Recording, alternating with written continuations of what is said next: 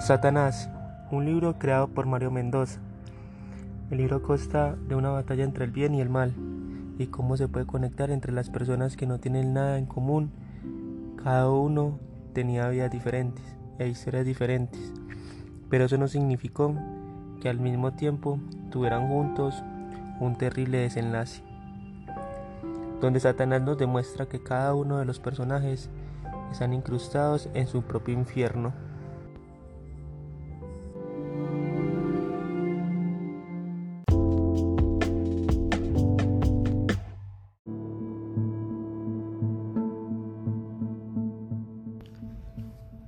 Este libro me pareció muy interesante.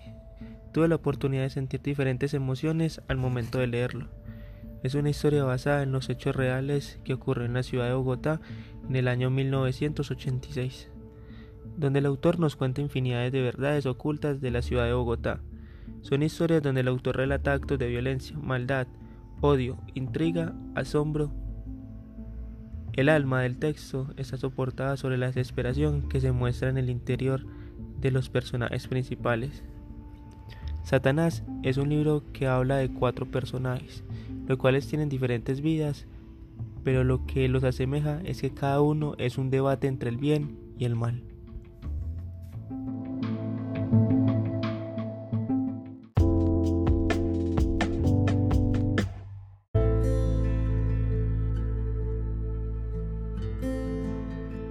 Centrándose en Campo Elías, quien finalmente será el asesino de todos. Analizando la historia que generó Campo Elías, que desatará su maldad, fue en los campos de guerra de Vietnam, donde éste combatió. Tuvo que ver muchas matanzas y ejercerlas, mucha sangre y demás atrocidades. Es uno de los mejores libros que me he leído. Nos va mostrando diferentes historias que a poco a poco se van uniendo. Este libro se resume prácticamente en una frase que sale en él. El triunfo total y pleno de la maldad. Esto se refiere como un círculo vicioso en el que la maldad externa corrompe a un individuo y este individuo comienza a crear una maldad interna y comienza a esparcirlo hasta llegar a dañar a otra persona, hasta provocar el mal en todo el mundo. En conclusión, Recomiendo el libro para que también sientan las emociones que esta historia transmite. Son historias que atrapan y es un excelente libro de un gran escritor como Mario Mendoza.